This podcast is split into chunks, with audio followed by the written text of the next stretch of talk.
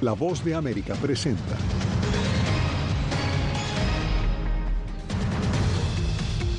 Israel pide renuncia del secretario general de la ONU durante una calorada sesión del Consejo de Seguridad. La posibilidad de que el conflicto palestino-israelí involucre nuevos actores pone en alerta a las fuerzas estadounidenses. Ayer trataron de maquillar un show de un mega fraude. Y el presidente Nicolás Maduro critica los resultados de las primarias de la oposición alegando un supuesto fraude.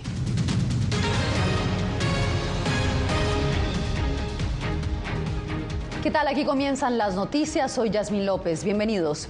En el marco del Día de las Naciones Unidas y en una acalorada sesión del Consejo de Seguridad, el secretario general hizo un llamado al cese al fuego en Gaza que terminó desatando la ira de la delegación israelí. Por eso nos enlazamos a esta hora con Ángela González, quien se encuentra en la ONU. Ángela, ¿qué fue lo que sucedió? Yasmín, la mayoría de miembros pidieron por la entrada sostenida de ayuda humanitaria a Gaza y incluyendo así también al secretario de Estado Anthony Blinken, que además reiteró su respaldo a Israel, pero fueron las palabras justamente del secretario general quien abrió la sesión las que causaron el enfado de la delegación israelí.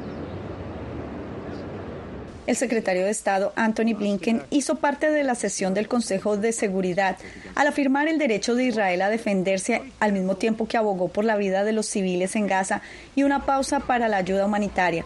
Además, reiteró su advertencia para terceras partes en el conflicto. No queremos que esta guerra se expanda, pero si Irán o sus representantes atacan al personal estadounidense en cualquier lugar, no se equivoquen. Defenderemos a nuestro pueblo, defenderemos nuestra seguridad rápida y decisivamente. Por su parte, el secretario general Antonio Guterres, de regreso a Nueva York, urgió a un cese al fuego y criticó las acciones de Hamas y del ejército israelí contra la población civil en Gaza. También es importante reconocer que los ataques de Hamas no ocurrieron en el vacío. El pueblo palestino ha sido sometido a 56 años de una asfixiante ocupación. Estoy profundamente preocupado por las claras violaciones del derecho internacional humanitario que estamos observando en Gaza. Permítanme manifestar claramente que ninguna parte en un conflicto armado está por encima del derecho internacional humanitario. El embajador israelí y su delegación reaccionaron con enfado y cancelaron una reunión prevista con el secretario general. Creo que el secretario general debe renunciar, porque de ahora en adelante todos los días que esté aquí en este edificio a menos que se disculpe inmediatamente, lo llamamos para disculparse. No hay justificación para la existencia de este edificio. ¿Cómo puede este secretario general, con sus palabras, justificar de alguna manera las terribles atrocidades que le sucedieron a nuestros civiles? Mientras crece la preocupación por la liberación de los rehenes y la posibilidad de que 22 hayan muerto, además de la necesidad de ingresar suministros vitales a Gaza de manera sostenida. El secretario de Estado dijo también que Estados Unidos tiene un texto para presentar una resolución ante el Consejo de Seguridad, algo de lo que ya anticipó Rusia se opondrá debido a que no propone el cese al fuego incondicional. Cabe resaltar también que familiares de rehenes israelíes que asistieron a esta sesión sí se reunieron con el secretario general. Yasmín. Era Ángela González, nuestra corresponsal en Nueva York. Gracias, Ángela. Bien, en el marco de la situación humanitaria, ayer reportamos sobre la segunda liberación de rehenes por parte de Hamas. Desde Tel Aviv, Pilar Cebrián conversó con parientes de varios rehenes que aún permanecen retenidos por ese grupo militante islamista. Casa de Michael Levy, el hermano de un joven israelí que fue secuestrado por Hamas en el terrible asalto del 7 de octubre. Or había ido con su mujer al festival de música que se celebraba en el sur de Israel hasta que de pronto los militantes de Hamas comenzaron a disparar contra la multitud. Así que corrieron a esconderse a un refugio cercano. Desafortunadamente, este refugio se convirtió en una trampa mortal. Mi hermano consiguió escribirle un mensaje a mi madre desde adentro y le dijo que fuera había un ataque con misiles. Estremecido por las imágenes, nos muestra el último vídeo que su hermano le envió desde el refugio. Este es mi hermano y esta es su mujer. Hasta que milicianos de Hamas entraron y dispararon contra todos. La esposa de su hermano no consiguió salir con vida, pero según les han confirmado en el ejército, su hermano fue uno de los rehenes que los milicianos se llevaron a Gaza. Desde entonces, Michael no ha dormido ni una sola noche esperando a que las autoridades anuncien su liberación, pero teme que las cosas no salgan bien. Lo que vimos es que la intención es solo liberar a los que tienen doble nacionalidad, solo a los niños o solo a la gente mayor. Ese es su mayor miedo, que su hermano, un hombre joven, permanezca retenido en Gaza durante años. Es por ello que es un fiel defensor de la incursión militar en Gaza. Esta organización necesita ser destruida porque si no volverá a ocurrir otra vez. Lo que han hecho son crímenes contra la humanidad. Los familiares de los 218 secuestrados juntan sus fuerzas en protestas frente a la sede del gobierno en Tel Aviv y piden que sea una prioridad liberar cuanto antes a todos los hombres, mujeres y niños que se encuentran en Gaza. Y como Michael, apoyan que su gobierno bombardee la franja contra Hamas. No podemos imaginarnos nuestro futuro sin eliminar a Hamas, nuestro futuro como comunidad. Y a poco se acuerdan de los años 90, en los que un acuerdo de paz entre Israel y Palestina era posible. Las generaciones de aquella época también han cambiado su opinión.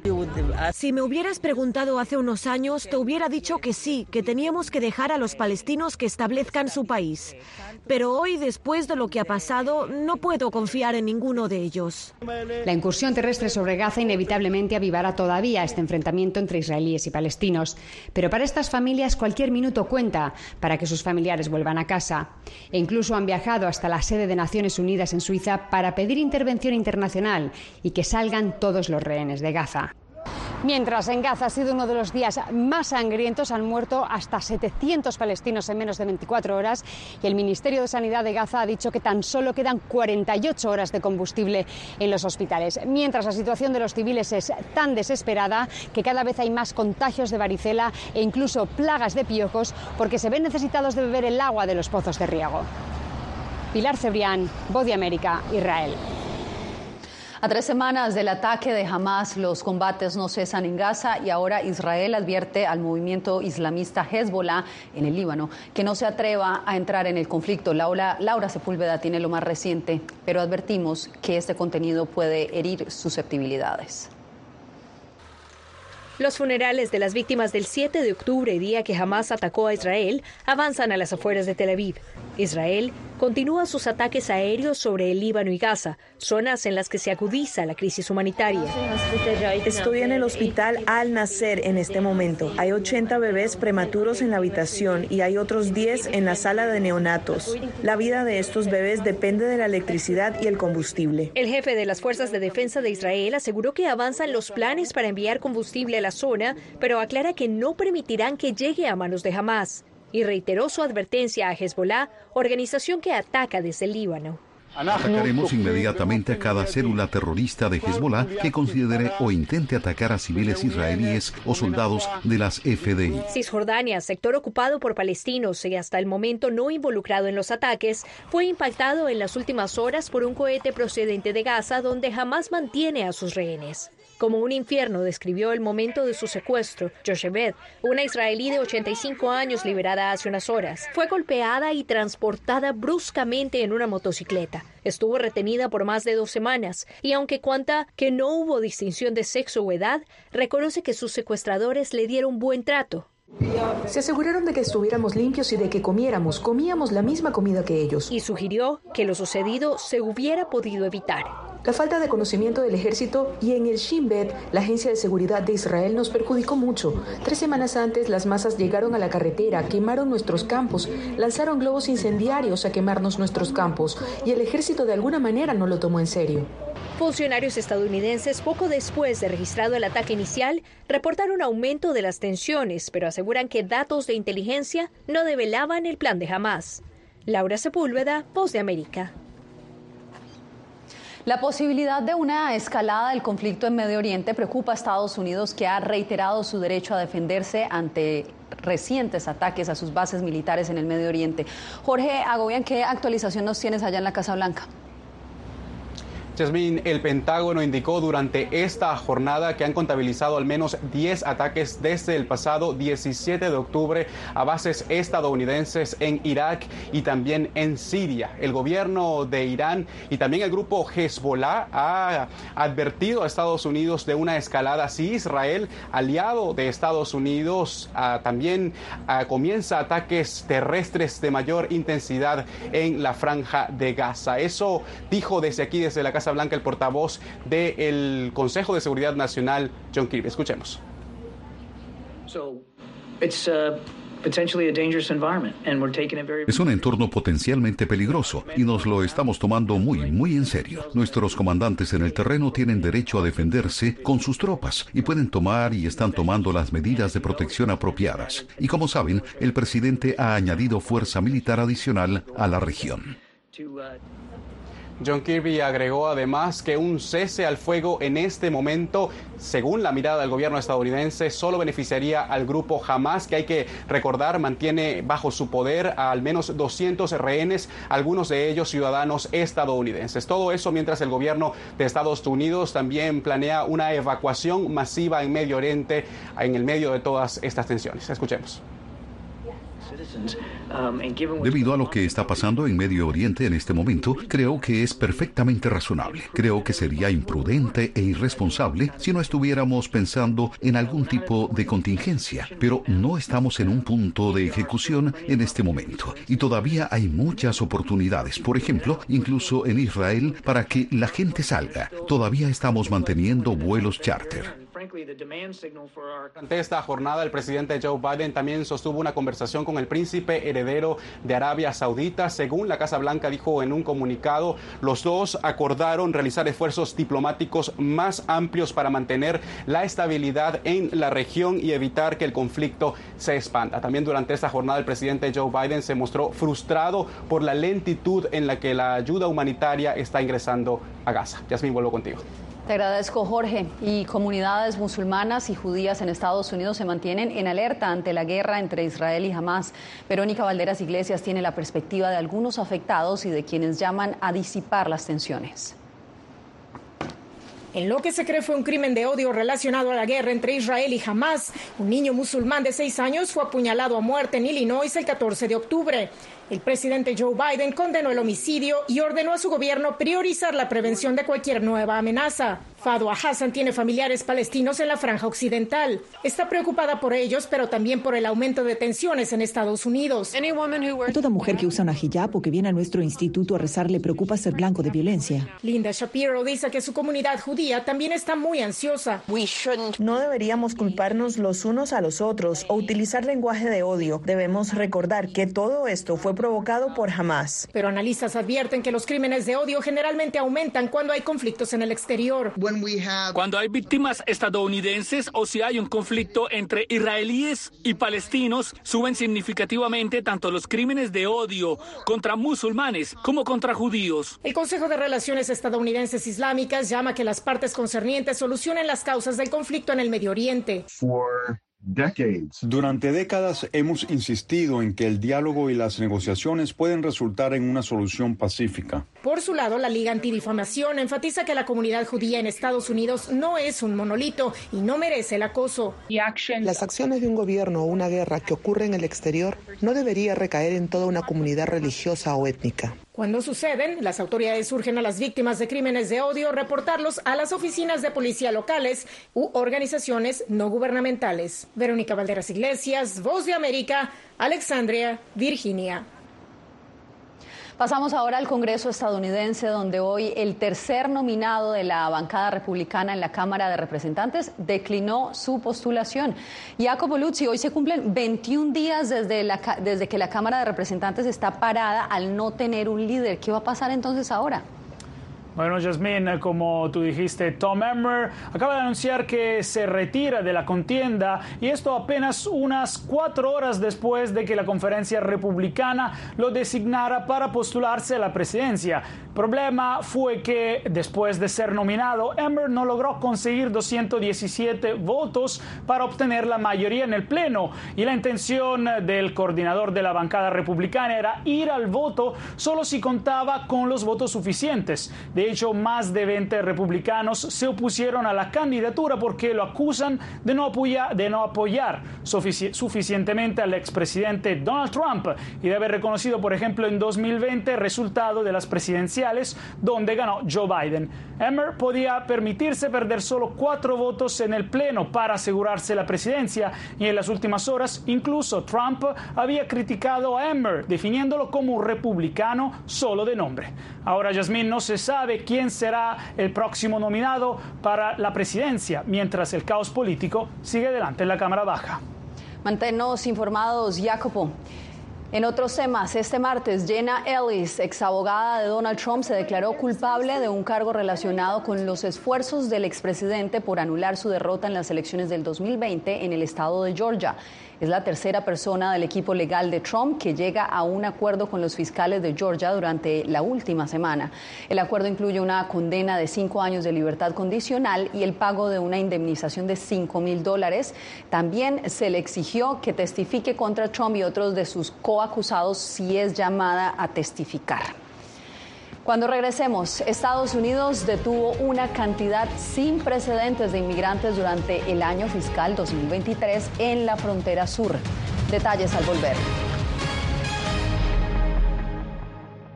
Soy Belén Mora, periodista de La Voz de América. Como reportera y presentadora tengo la responsabilidad de acercarles las historias que se generan en Washington y que impactan tu entorno cercano.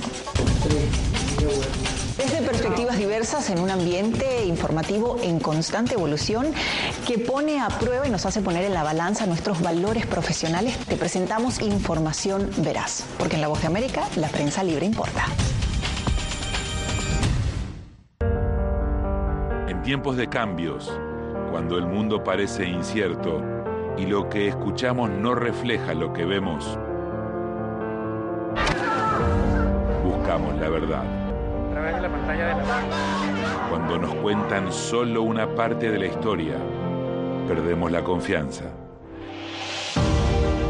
En momentos de crisis, nuestros sueños, esperanzas y deseos de un mejor mañana dependen de una prensa libre.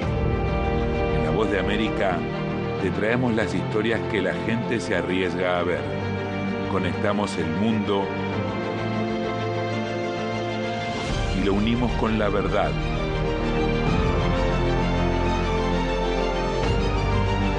En La Voz de América te presentamos el panorama completo.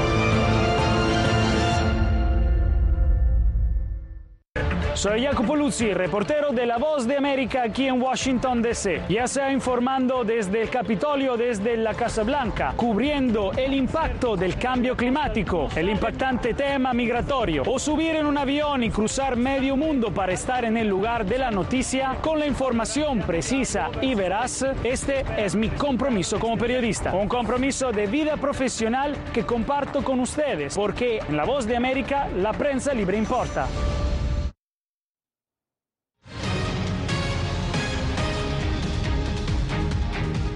Al menos siete personas murieron en Luisiana en un accidente automovilístico múltiple después de que una niebla se juntara de una serie de incendios en humedales del sur de Luisiana. Videos grabados después de los accidentes mostraron una larga franja de autos destrozados y calcinados en la Interestatal 55 cerca de Nueva Orleans. El accidente involucró a un total de 158 vehículos según el reporte de las autoridades.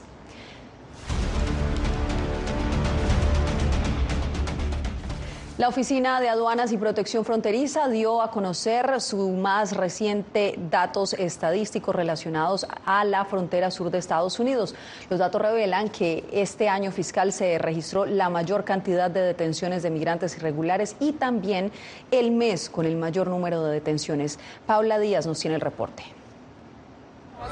La administración Biden ha procurado por varios medios detener el masivo cruce de inmigrantes por la frontera sur, pero a pesar de estos esfuerzos, las autoridades fronterizas reportaron que detuvieron a más de 3.2 millones de personas en el año fiscal 2023. En un comunicado, CBP dijo que continuará alerta, haciendo ajustes operativos según sea necesario y aplicando las consecuencias de acuerdo con las leyes migratorias de Estados Unidos. La Oficina de Aduanas y Protección Fronteriza, CBP, reveló que en septiembre de 2023, agentes de la patrulla fronteriza detuvieron a 269.735 migrantes a lo largo de la frontera con México. De ellos, 218.735 fueron encontrados entre los puertos fronterizos. En agosto, el número de hallazgos fue de 232.963 y en julio alcanzaron los 183.479. La mayoría fueron migrantes de México, Venezuela y Guatemala. Muchos de ellos llegan pidiendo asilo. El asilo es el único proceso que uno protege de la deportación y otorga un permiso de trabajo, pero no lo hace hasta que la persona tenga seis meses. La aplicación móvil CBP One sigue siendo la opción para entrar al país legalmente. Desde su inicio en enero de 2023 hasta finales de septiembre, se programaron con éxito casi 278 mil personas. Una pregunta frecuente es si los migrantes que han sido deportados pueden regresar al país a través de una cita con esta aplicación. No hay ninguna provisión a las personas que tuvieron deportación anteriormente para poder aplicar. Es discreción absoluta del oficial. La semana pasada, la Casa Blanca solicitó al Congreso un paquete presupuestario que incluye 14 mil millones de dólares para la frontera sur de Estados Unidos, destinados a contratar más agentes, combatir el narcotráfico y el tráfico de personas. Paula Díaz, Voz de América, Washington. Hacemos una breve pausa y regresamos en solo instantes. No se muevan. Soy Verónica Villafañe, corresponsal para La Voz de América en Los Ángeles. La Voz de América me ha dado el espacio para contar las historias de personas excepcionales y continuar informando sobre las noticias más importantes y relevantes para nuestra audiencia, presentando los hechos de forma imparcial y con fuentes confiables, principios fundamentales del periodismo. Por eso valoro trabajar con La Voz de América, donde la prensa libre importa. Actualidad. Que la inteligencia artificial va a estar presente en nuestro día a día. Intentan sacarse de encima a trabajadores. Análisis. El cambio climático está teniendo muchísimos impactos que afecta siempre a los más vulnerables. La región necesita ayuda. Debate. Proteger a las escuelas con armamentos. Es una total eh, ridícula, es algo inverosímil. Con la información más allá de los titulares. Todas las semanas por La Voz de América. Desde Washington le saluda Gonzalo Abarca. Soy Claudia Saldaña, corresponsal de La Voz de América en El Salvador. Ejercer el periodismo es un desafío que crece constantemente frente a la complejidad del escenario político de mi país. Presentar todas las voces, todos los ángulos y el contexto nos permite ofrecer a ustedes, nuestras audiencias, un panorama más completo de nuestra realidad. La imparcialidad está en el ADN de la BOA y me siento orgullosa de ser parte de este gran equipo de profesionales que demostramos cada día por qué la prensa libre importa poder ser la voz de la denuncia de tantas personas que sienten fuertemente vulnerados sus derechos. Una de las, de las patas que sostiene la democracia debe ser la libertad de prensa. Periodismo, la prensa libre importa, una coproducción de La Voz de América con nuestras afiliadas en la región. ¿Cómo garantizar que las voces lleguen a quien tienen que llegar? Impunidad, indolencia de la justicia son nuestros principales enemigos. Disponible en vozdeamerica.com.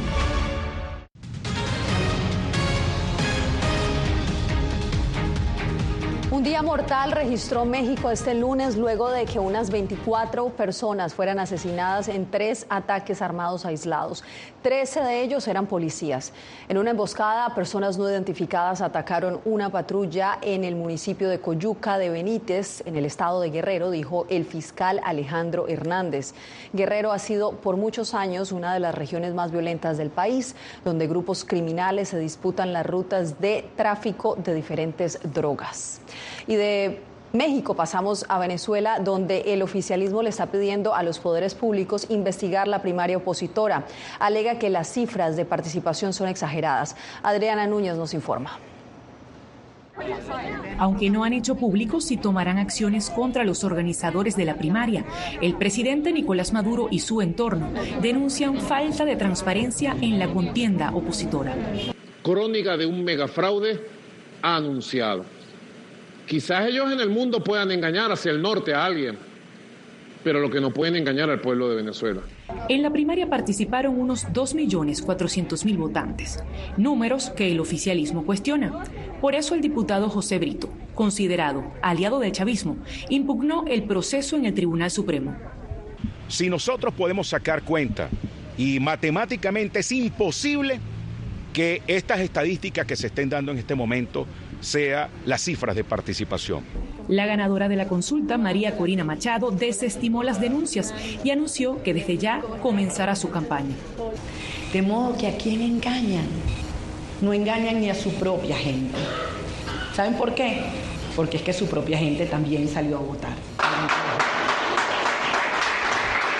Ante las alegaciones de fraude, el Departamento de Estado de Estados Unidos expresó, luego de las primarias del 22 de octubre que condujeron la selección del candidato de la oposición democrática, esperamos tomar medidas adicionales para garantizar la elección presidencial libre, justa y competitiva de 2024, como se describe en la hoja de ruta electoral. Adriana Núñez Rabascal, Voz de América. Caracas. Tenemos más información al volver. Quédese con nosotros.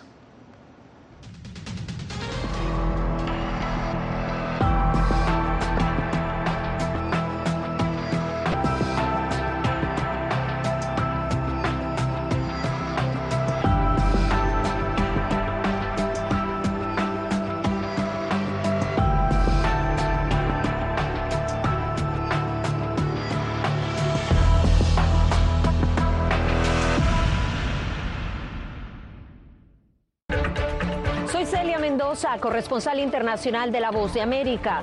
Desde que me uní a este equipo de profesionales hace más de una década, he tenido la oportunidad de descubrir un mundo de noticias que comparto con ustedes. La Voz de América habló con el director. Porque siempre estoy en el lugar de los hechos, entregando información veraz, clara y precisa, manteniendo nuestro compromiso periodístico, porque en La Voz de América la prensa libre importa.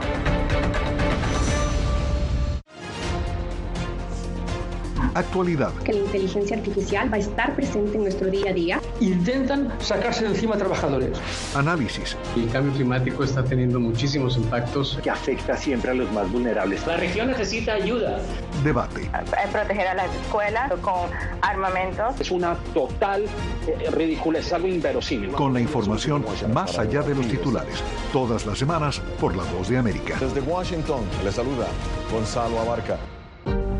Hola, soy Oscar Ortiz Barahona, corresponsal La Voz de América. Ser La Voz de América desde Honduras me permite conectarme con todos ustedes, nuestras audiencias en todos los países del continente, ofreciendo información veraz sobre los temas que más te impactan. Honduras y los Estados Unidos han ejercido labores humanitarias en 40 viviendas. Desde perspectivas humanas y con base en hechos, te informamos para que seas tú quien formes tu propia opinión, porque La Voz de América, la prensa libre, importa.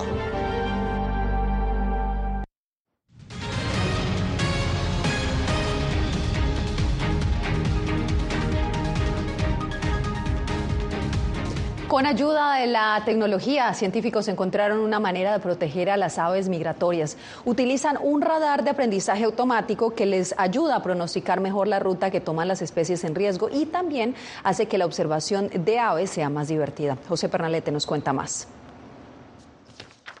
Miles de millones de aves viajan miles de kilómetros durante la migración. Los anilladores de aves como Steve Boricius estudian un pájaro a la vez. Él está listo para su migración. Con el uso de la ciencia todo puede cambiar. Nuevas tecnologías rastrean millones de aves a la vez. En la Universidad Estatal de Colorado, el profesor de biología Kyle Horton trabaja en BirdCats, una plataforma que mapea la migración de aves. Puede mostrar casi 800 millones de aves en Estados Unidos en una sola noche. El radar meteorológico proporciona datos de Bearcats. Básicamente hacemos lo contrario de lo que hacen los meteorólogos. Entonces eliminamos la precipitación y mantenemos la biología. Un radar normal no puede distinguir una bandada de pájaros cantores de un enjambre de insectos. Bitcards ayuda a discernir ambos conjuntos, agregando datos de registros de anillamiento de aves, acústicas del radar BirdScan e información científica de ciudadanos que utilizan una aplicación para teléfonos inteligentes. Luego, Birdcats proporciona pronósticos detallados desde una dispersión de garzas verdes que pasan por Virginia hasta la posibilidad de reinitas amarillas en Colorado. Tenemos algoritmos, tenemos canales que crean pronósticos automáticamente cuatro veces al día. Los científicos dicen que las poblaciones de aves en América del Norte han disminuido 30% en los últimos 50 años. José Pernalete, Voz de América. Esto es todo por hoy en El Mundo al Día. Les agradezco por acompañarnos en esta emisión. Soy Yasmín López. Los espero nuevamente mañana.